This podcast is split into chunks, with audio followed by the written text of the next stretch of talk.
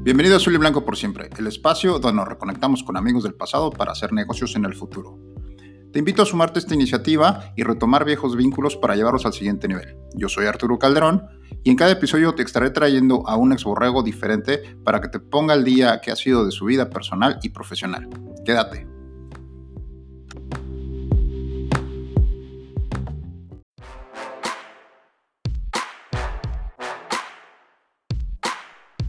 Bienvenidos a un episodio más de Azul y Blanco por siempre, el podcast donde nos reconectamos con viejos amigos del pasado para hacer negocios en el presente y en el futuro.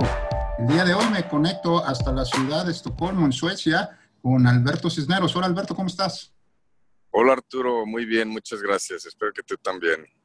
Gracias Alberto, gracias por aceptar esta invitación. Eh, va a estar muy interesante este podcast, no te, no te vayas, eh, amigo que nos estás escuchando. Y vamos de lleno con la, con la dinámica, Alberto, por favor. En el kickoff, recuérdanos eh, el periodo en el que estuviste en Borregos Laguna, tu posición, tu número, tu apodo y el título profesional que obtuviste, por favor, si es que estudiaste en el TEC y si no, ¿cuál es tu título profesional, por favor? Bueno, sí, Alberto Cisneros Martínez es mi nombre completo, soy originario de Torreón, Coahuila. En Borregos estoy desde juvenil, intermedia y mayor.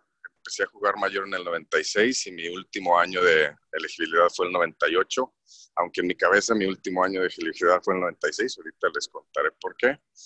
Eh, licenciado de Comercio Internacional con especialidad en finanzas. Eh, soy linebacker, o era linebacker ahí con Borregos. Usaba mayoritariamente el número 94, ahí cambié números de, vez en cuando, pero el 94 es el que más usé. Y mi apodo es el Bodoque, que me lo puso mi querido coach Omar Chihuahua. Y pues la razón fue que yo siempre he tenido una pues, facilidad muy, muy extraña de subir y bajar de peso muy drástico y muy rápido, ¿no? Entonces yo creo que me, presenté ahí una pretemporada este, gastronómicamente satisfecho, para no decir gordo. y, el, y el coach Omar se le ocurrió el apodo y pues de ahí para el Real todo el mundo me conoce como el bodoque, ¿no? Y pues ya me tuve que encariñar con el apodo, pues ya qué más queda, Ok, vámonos en el primer cuarto, por favor. Eh, cuéntanos, ¿qué fue de ti en el ámbito personal desde que terminaste tu elegibilidad a la fecha, por favor? Muy bien, sí, pues mira, te decía ah, cuando empezamos la plática que empecé mayor en el 96 y como todos en el equipo, pues tenía dos ocupaciones y dos preocupaciones, y era jugar fútbol americano y estudiar, ¿verdad? Lo que pasó en el 96 ah, fue que mi novia de ahí de Torreón se embaraza. Entonces, pues no sé si sea diferente ahora, pero en aquel entonces había de dos sopas, ¿no? Te casas o te casas. Y pues me casé.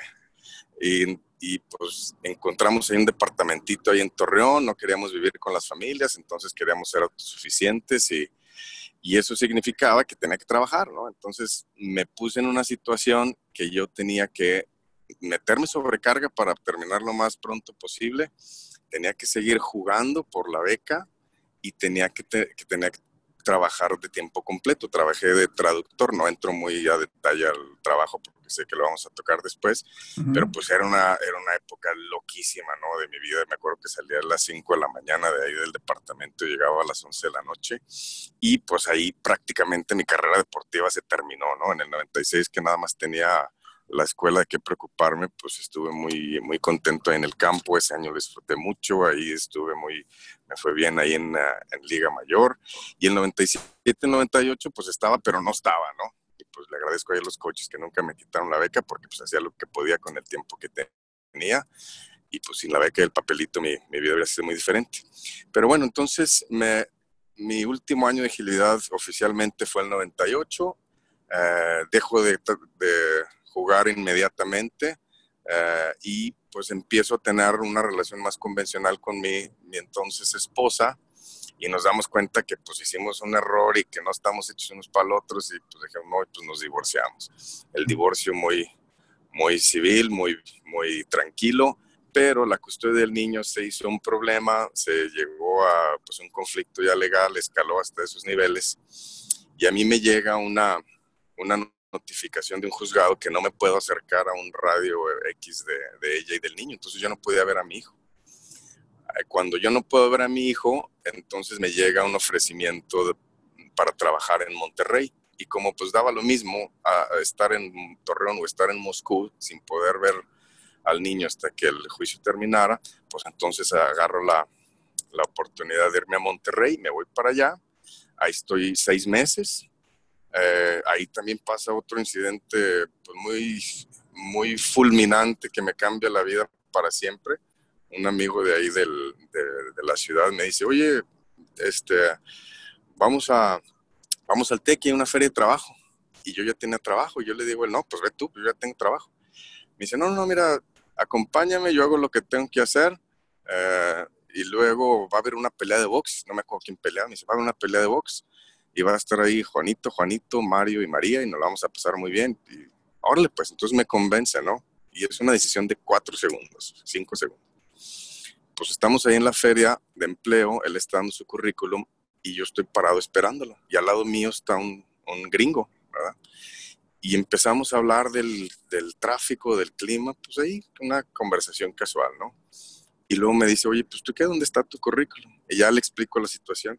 Me dice, ah, bueno, mira, si te interesa, esta es mi tarjeta eh, de presentación. Yo vengo de San Francisco de una empresa de software. Estamos expandiendo a Latinoamérica y estamos buscando gente de Latinoamérica. Ah, bueno, gracias, me la guardo, me voy a la pelea del box al bar.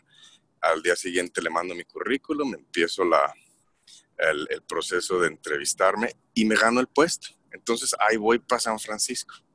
Ahí estoy dos años en San Francisco trabajando para, para esta empresa. San Francisco en aquel entonces era una hermosura de ciudad.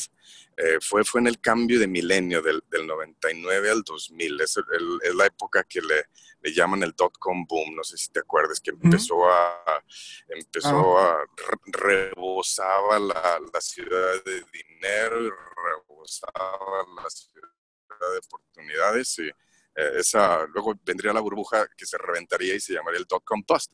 Claro. Boom y estaba, pues, estos años de, de, soltería que no tuve en Torreón, pues ahí me los desquité, ¿no? El, ahí cuando, me acuerdo mucho cuando estaba en Torreón estos últimos dos años que, que, que estaba en Liga Mayor y en la universidad, cuando llegábamos de, del camión, uh, después, de, después de un juego, pues toda la raza iba al Oxxo a, a, comprar caguamas, ¿no? Y yo iba al Oxxo a comprar pañales y toallitas, ¿no? Y nunca me tocó ir a las pachangas y a las pedas que todo el mundo se ponía. Y pues estando en San Francisco, sí, ya ahí me desquité, me, me dio una segunda oportunidad el destino. Y pues estando ahí en, en San Francisco, eh, me nos sale un proyecto en Valladolid, en España. Y me dicen, oye, ¿quieres ir al proyecto? Es un proyecto de seis meses, es aquí en esta ciudad. Eh, Valladolid está ahí pues, justo en el centro de España. Yo nunca había ido a Europa uh -huh. antes de esa, de esa oportunidad. Y dije, ah, pues claro, claro que sí, me voy para allá. Y estando ahí en, en Valladolid, uh, conozco un, en una fiesta, un amigo ahí español hace una fiesta y conozco ahí a una estudiante de intercambio de Suecia. ¿eh? Y pues nos llevamos bien, nos hicimos pareja y pues estuvimos todo el tiempo juntos que ella estuvo en, de intercambio, ¿no? Y cuando se acababa el intercambio de ella, pues me dice, oye, pues ¿qué, ¿qué, hacemos, no? Pues yo ya me voy de regreso a Suecia y todo el rato te tienes que ir de regreso a San Francisco y pues yo no quiero regresar. Me dice, no, pues yo tampoco, pues ¿qué hacemos? No, pues, ¿cómo ves, no? Pues yo quiero hacer esto algo más a largo plazo, quiero una familia, dice, pues yo también. Wow. Pues bueno, pues lo hacemos, ¿no? Entonces hablo ahí a San Francisco ahí con mi jefe y le digo, no, pues este, pasó esto, ¿no? Me encontré esta sueca y no me quiero regresar. Y es un, hasta la fecha es un amigo muy cercano. Me acuerdo mucho lo que me dijo, ¿no? Tienes 23, ¿no? No la hagas cuando tengas 33 y no la hagas cuando tengas 43. Entonces, si te quieres, te quieres quedar ahí, pues bueno, adelante, quédate, pues tu plaza la tengo que, que uh, desocupar. Si te va mal, pues me hablas y a lo mejor te tengo trabajo aquí otra vez, ¿no? Bueno, pues órale, pues ahí me quedé, me quedé, me hice de, me hice de un trabajo ahí en España, nada más para estar con, con mi novia. Ella también interrumpe ahí su escuela y se hace de un trabajo nada más para estar conmigo. Estamos ahí viajando por España más o menos un año con trabajillos. Bueno, yo trabajaba de traductor y ella también de trabajillos por ahí, nada más para sacar para para la pachanga, ¿no? Y cuando ya eh, era hora de agarrar la, la, vida y otra vez nos dimos nuestro año sabático, decimos, bueno, ahora sí ya va en serio, eh, pues queríamos ya eh, dedicarnos a algo más remunerable y, y a culminar el sueño del que habíamos hablado, que era hacernos una familia, ¿no? Entonces, entonces ahí vamos para Estocolmo.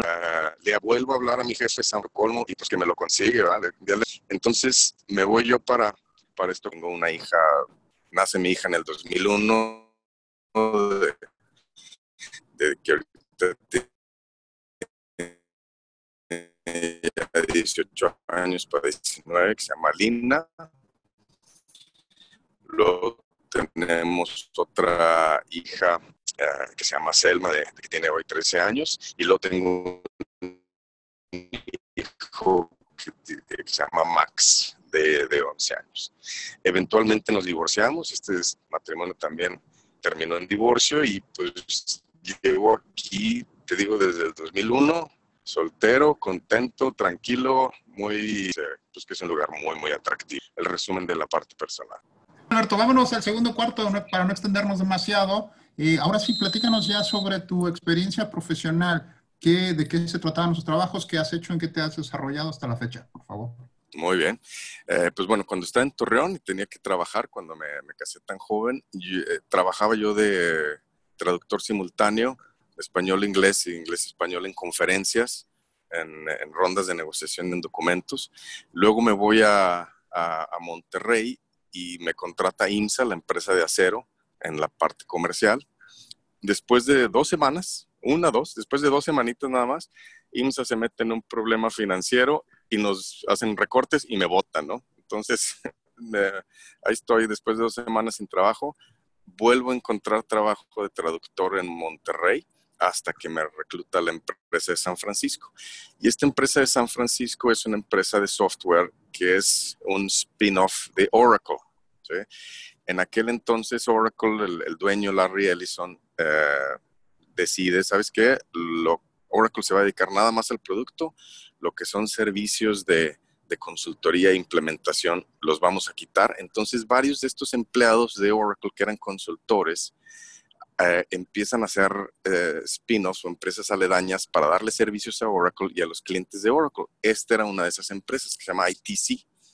Entonces, yo soy el responsable comercial del mundo de habla hispana, lo que es España y Latinoamérica, incluido Brasil. Entonces, mi trabajo ahí es hacer la labor de venta, es identificar al cliente, venderle los servicios de consultoría Oracle, eh, manejar los precios, manejar los contratos y ya que está el contrato firmado, yo soy el administrador del proyecto. Entonces yo voy físicamente con los consultores a donde está el cliente a ver que se implemente o se haga el upgrade de los productos Oracle. Y son proyectos que duran dos semanas, duran dos meses, duran dos años, ¿no? Depende de qué tan escalables sean. Entonces eh, ahí ese fue el trabajo mío de Oracle. Cuando estoy en España, de mi año sabático, pues me convierto en, traductor y en maestro de inglés otra vez. Eh, ahí te digo, fue que le volví a hablar a mi, a mi jefe de San Francisco y pues esa es una empresa que tiene oficinas y contactos en todo el mundo. Y fue cuando le dije, oye, ahora consígueme trabajo en Estocolmo porque voy para allá, ¿no? Y me consigue un trabajo en una empresa que se llama eh, CHS, que es una empresa de software para hospitales, pero muy, muy, es un producto muy específico Ahí estoy dos años. Mi trabajo ahí con CHS es eh, sacar la empresa de Suecia. Soy el, director de exportación. Entonces, eh, en ese entonces eh, la compañía solamente tenía clientes suecos y encontramos unos clientes importantes en Inglaterra, en una ciudad que se llama Telford, que está justo en la mitad de Inglaterra. es una zona que se llama Midlands. es, que es como Torreón, pero en Inglaterra. O sea, ahí no va ningún turista, ahí no va no va nadie más que es de lo más inglés que tú te puedas imaginar. Entonces ahí estoy viajando mucho, basado en Estocolmo, pero viajando mucho ahí a Telford. Y luego uh, mi, mi suegro, mi suegro es inversionista, es banquero, y él lo que hace es compra empresas, las desarrolla y luego las vende, ¿no? A veces se las queda, a veces las vende, depende cómo la quiera manejar. Y él compra una empresa de distribución de electrodomésticos de varios países hacia Escandinavia. Entonces me dice, oye, compré esta empresa, el director se va, se va a jubilar, pues vente para acá, te quedas de director tú y hacemos una empresa, empresa familiar. Entonces yo me, cambio a esta empresa y me dedico a la importación de electrodomésticos uh, con, con, mi suegro. Luego él, después de un par de años, vende la empresa a uno de los, de los proveedores de Italia y la empresa se convierte en una filial de esta empresa italiana. Y yo me quedo ahí por otros 10 años de director de esta empresa.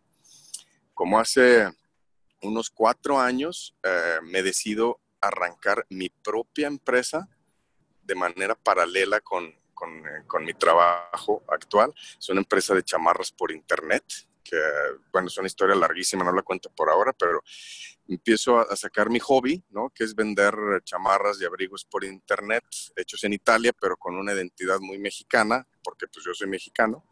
Le pongo División del Norte y empieza a funcionar empiezo a, agarrar clientes, empiezo a, a, recibir muy buenos comentarios de los clientes.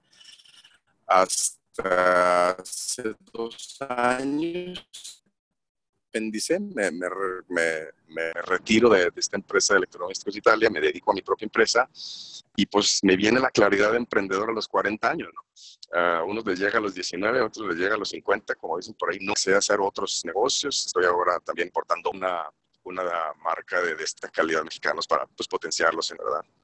Y ahí sí es empresario. Qué interesante. Oye, cuéntame sobre cómo es la cultura de negocios en Estocolmo. Ahora que te toca ser emprendedor, primero que nada, nos interesa mucho esta cuestión de como emprendedor. ¿Cómo es en sí. el, el, tratar de ser un emprendedor?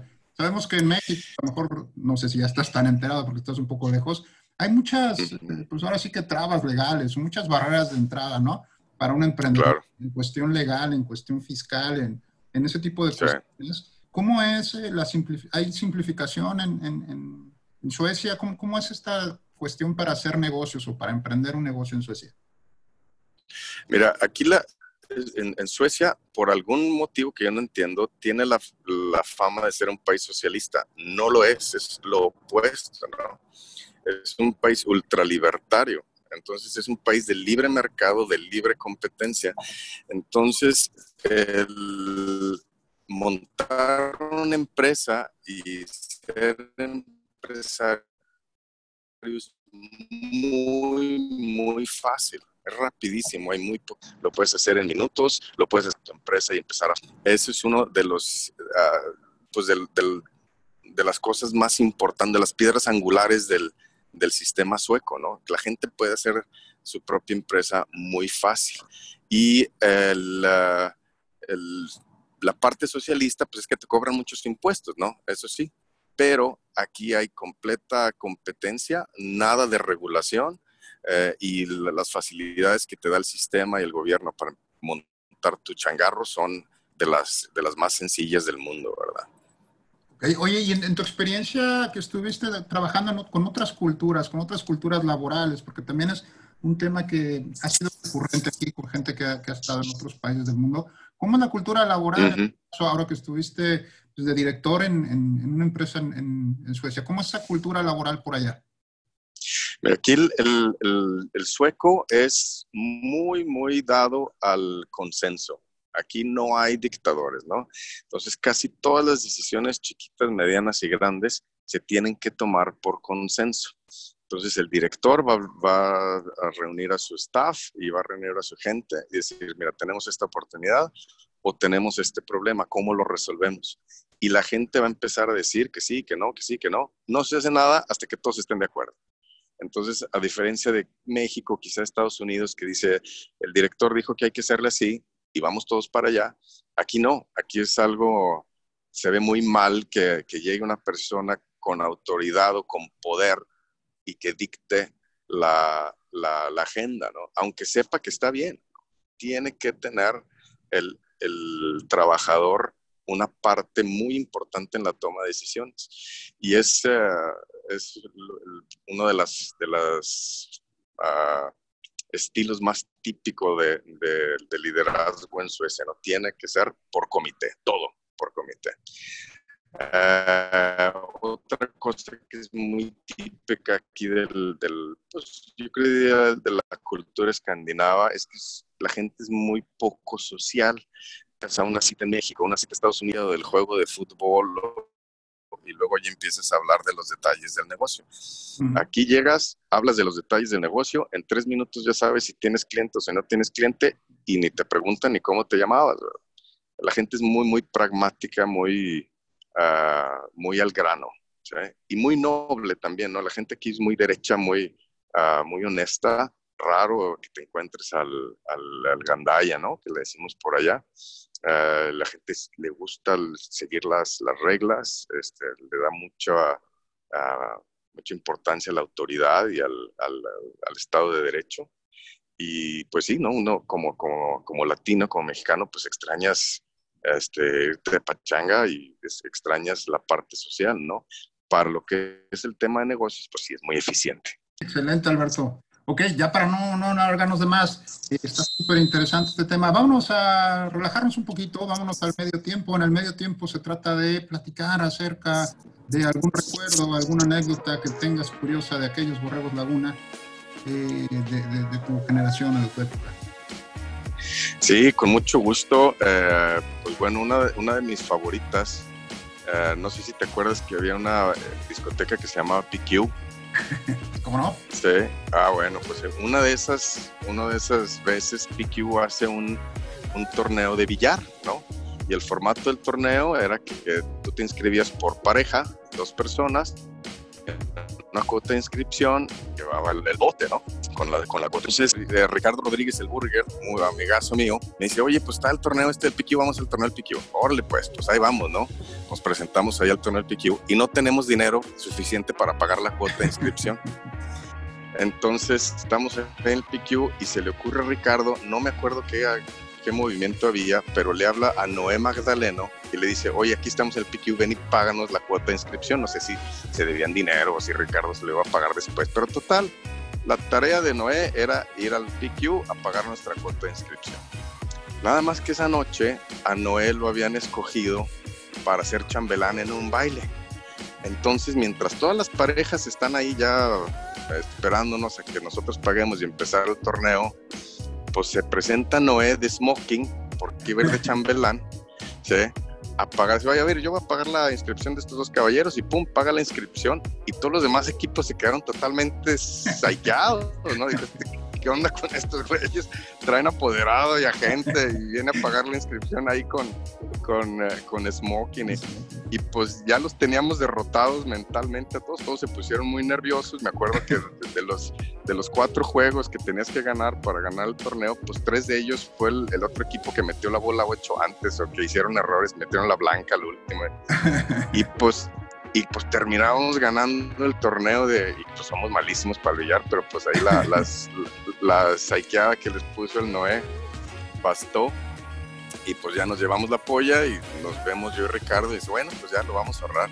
Dice, no, qué chingados lo vamos a ahorrar, pues nos pusimos una pedota de acá ya y unos tacos riquísimos que nos echamos y pues desde, desde entonces nos acordamos mucho de aquel, aquel torneo de billar que nos lo ganó Noé con la pura presencia.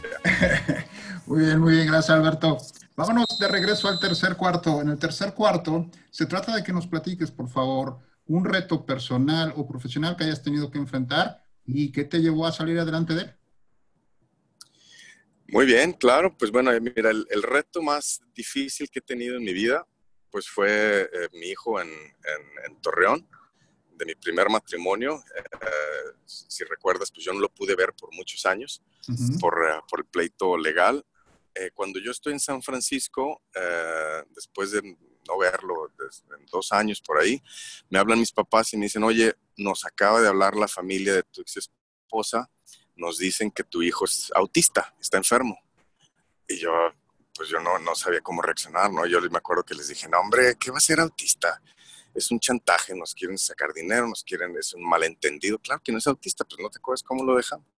Dice, bueno, pues no sé, ¿verdad? Nos, nos invitaron a verlo. Y luego me vuelven a hablar después de la visita. Me dice, no, tienes que venir, este, tienes que venir lo más pronto posible. Entonces yo voy de San Francisco a verlo después de dos años, pues con muchísima ilusión de volver a ver a mi hijo y nada más para encontrarme que tiene un grado de autismo extremadamente profundo. Él no, se, él no habla, no, no se puede comunicar, no, no tiene posibilidad de comunicarse con señas. Eh, su grado de autismo es, tal que su, cerebro emocional no funciona, o sea, él, no odia, él no ama, él no sospecha, no nada de estas eh, emociones abstractas que nosotros podemos producir o que una persona normal puede producir, él no las puede producir. Su, su cerebro práctico es el que funciona, ¿no? Y pues ver a, ver a tu hijo que se lo lleva una enfermedad ha sido el día de hoy lo más difícil que me ha tocado sentir y experimentar. Y me acuerdo mucho de, una recomendación de un, de un experto eh, que no, pues nos ayudó a salir, que lo estaba tratando clínicamente, pero también nos, pues nos me sentó a mí a, a, hablar conmigo después de esa impresión. Me dice, mira, es muy fácil. Te voy a decir lo siguiente. El sufrimiento lo causa en la mayor parte cuando la gente no acepta que las cosas le han pasado. Es cuando se pone la gente realmente a sufrir, cuando empiezas a, sacar eh, explicaciones de por qué a mí, por qué a mi hijo, por qué no a otro, yo no me lo merecía, porque te pasó y ya está, ¿no?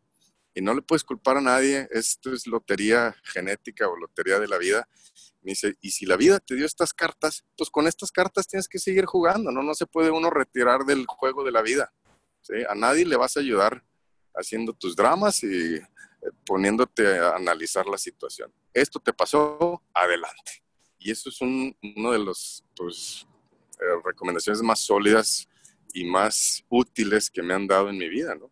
Y otra vez, pues me vuelve a pasar otro reto, pues muy difícil, después de 12 años de matrimonio aquí en Suecia, de repente se termina mi matrimonio, ¿no? Que es, dos, después de 12, 13 años, es el eje de mi vida, soy un padre muy dedicado, un esposo muy dedicado, y ahora ya no está, y pues yo teniendo esa experiencia con mi hijo, pues ese, esa recomendación me volvió a ser muy útil. Es decir, que si me lo merecía, que si no me lo merecía, que si hice algo mal, que si no, te pasó. Adelante y sigue viviendo porque hay dos, hay dos maneras de tratar una tragedia.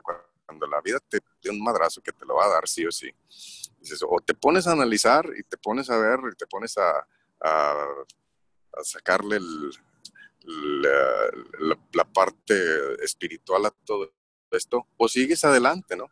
Entonces, de una manera vas a sufrir mucho más y de la otra vas a sufrir mucho menos. Pues yo les recomiendo sufran mucho menos, sigan adelante, aprendan lo que tengan que aprender y a seguir viviendo, ¿no? Eso es, eso es como yo pude salir adelante. Ok, gracias, gracias por compartirlo. La verdad es que sí, es un muy, muy buen tip que a veces no nos, no nos damos cuenta, ¿no? Y nos quedamos encerrados o ahogados en ese vaso de agua cuando, eh, pues, claro, claro. Pero a, veces también no es tan sencillo, ¿no? Creo que sí necesitas un proceso también de entender. estoy de acuerdo. Se dice, podríamos decir lo que se dice muy sencillo, pero sí tiene sus complicaciones. Pero qué bueno, qué bueno que, que podamos hacerlo de esa manera, ¿no? Totalmente de acuerdo, es, es muy difícil, ¿no? Ok.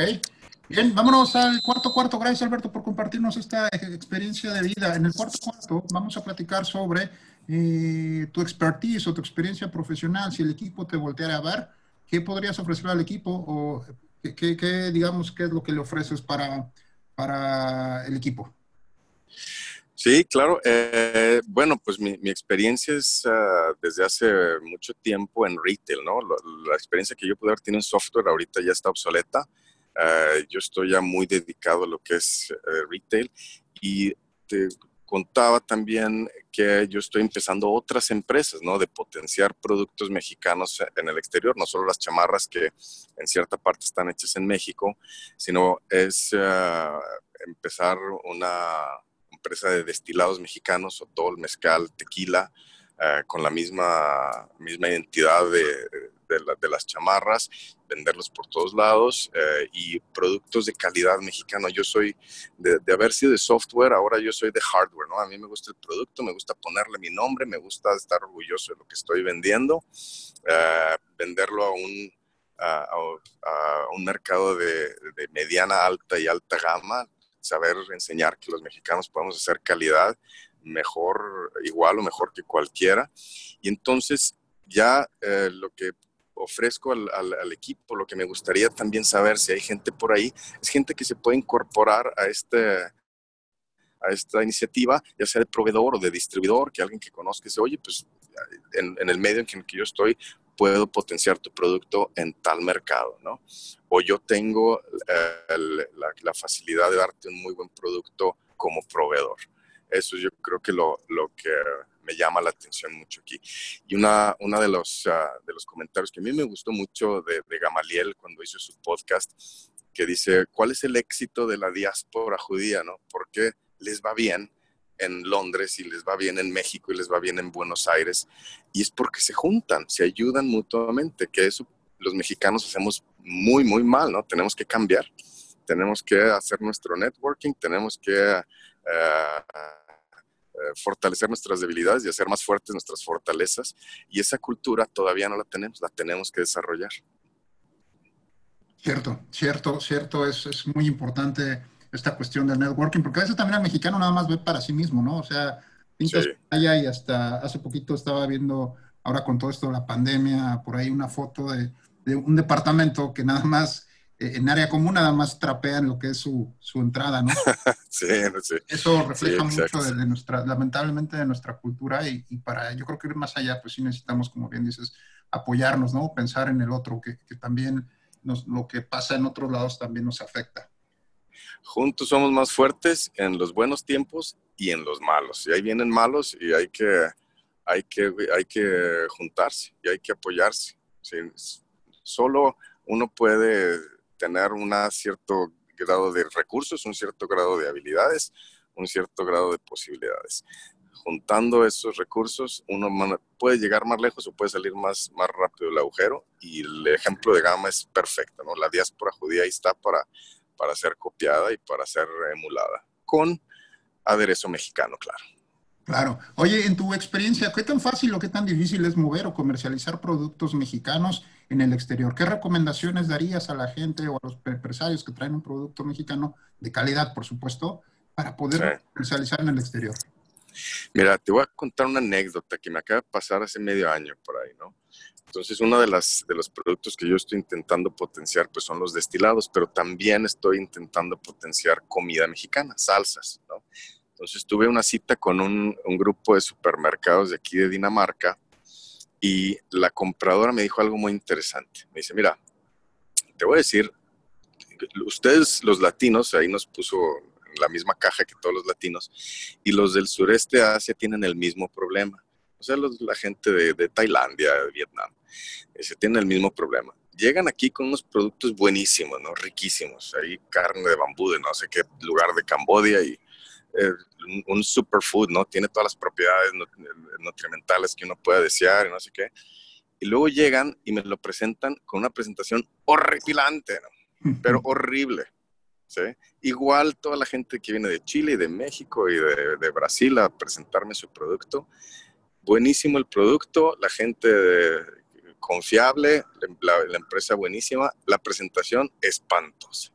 Entonces, la recomendación que yo quizá pudiera dar es el énfasis en cómo presentas tu producto y en crear una historia alrededor de tu producto, que aquí en Escandinavia se pintan solos, son muy, muy buenos para el diseño, ¿no? Les gusta el, buen, la buena presentación, aquí la gente compra mucho más con los ojos que con la boca, uh, y si uno quiere ser exitoso, sobre todo en Europa, la presentación es muy importante. Obviamente toda la cadena tiene que estar que estar ahí, ¿verdad? No puedes tener un producto perfectamente presentado que nadie lo quiera probar porque está horrible el contenido, ¿verdad? Pero ese es, ese es uno de los, uh, de las talones de Aquiles del, del, producto mexicano que suele estar muy caricaturesco, muy vulgar, mal presentado, muy poquita atención al, a la página de internet, muy poquita atención al empaque, muy poquita atención al, al diseño.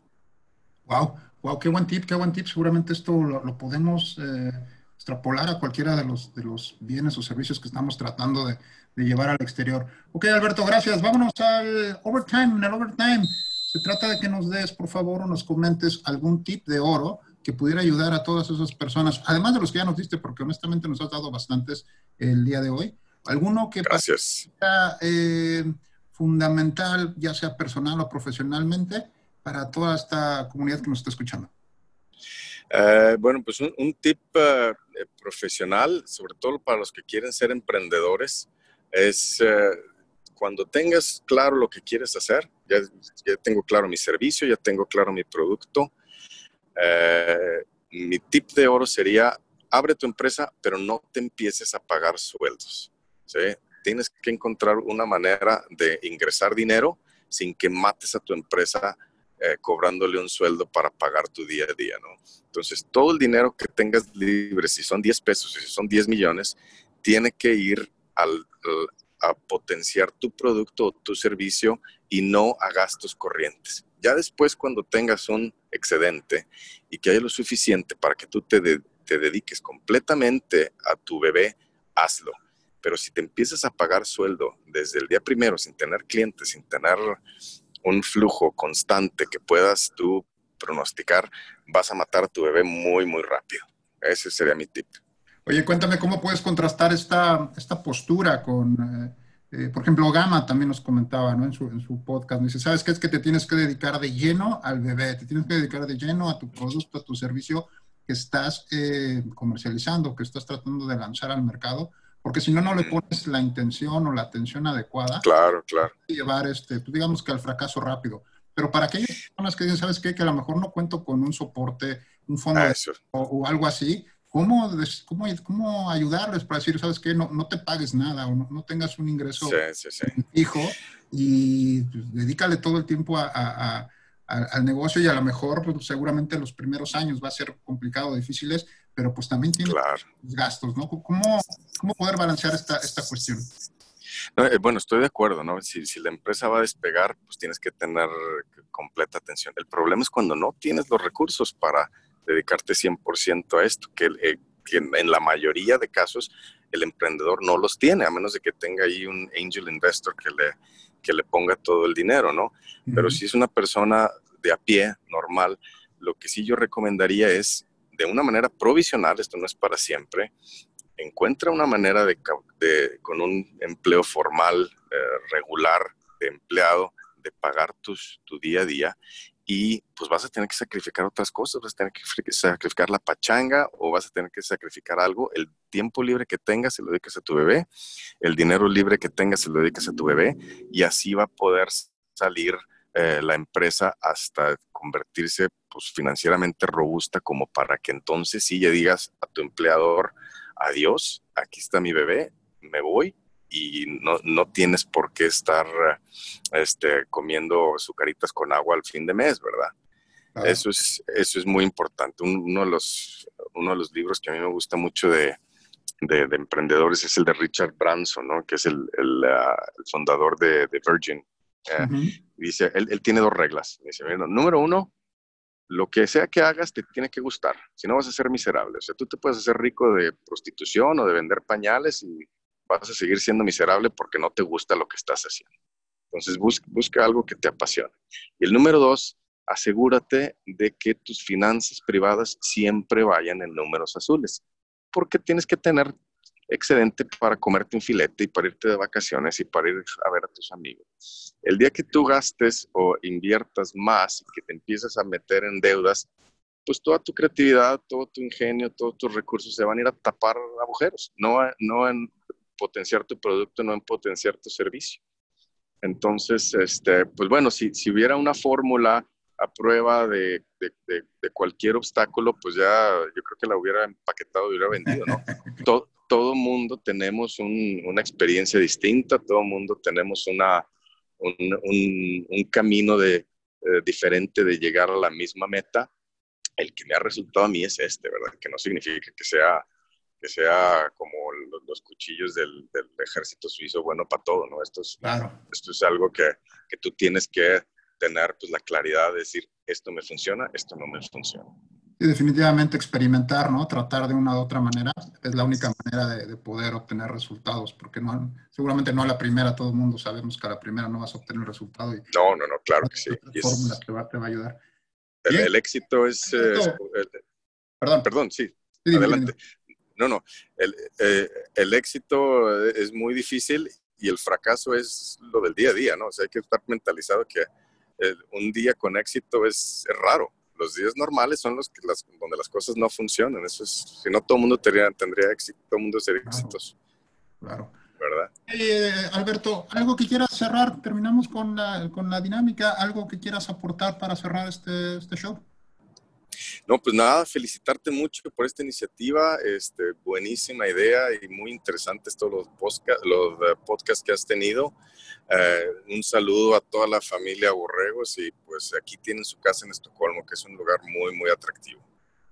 Muy bien, muy bien, pues gracias Alberto, gracias por compartirnos, mucho, mucho que aprender, mucho que aprender de ti, seguramente eh, es una muy buena oportunidad la que nos estás ofreciendo de crecer, ¿no? El, tener siempre, ya lo comentamos en otros episodios, el tener siempre alguien en el extranjero que nos pueda dar la, eh, pues digamos que nos pueda dar entrada, ya conociendo la cultura, ya conociendo eh, un poquito la idiosincrasia de los negocios en otro lugar, nos puede poner en una posición de ventaja y definitivamente pues, se trata de, ganar, ganar.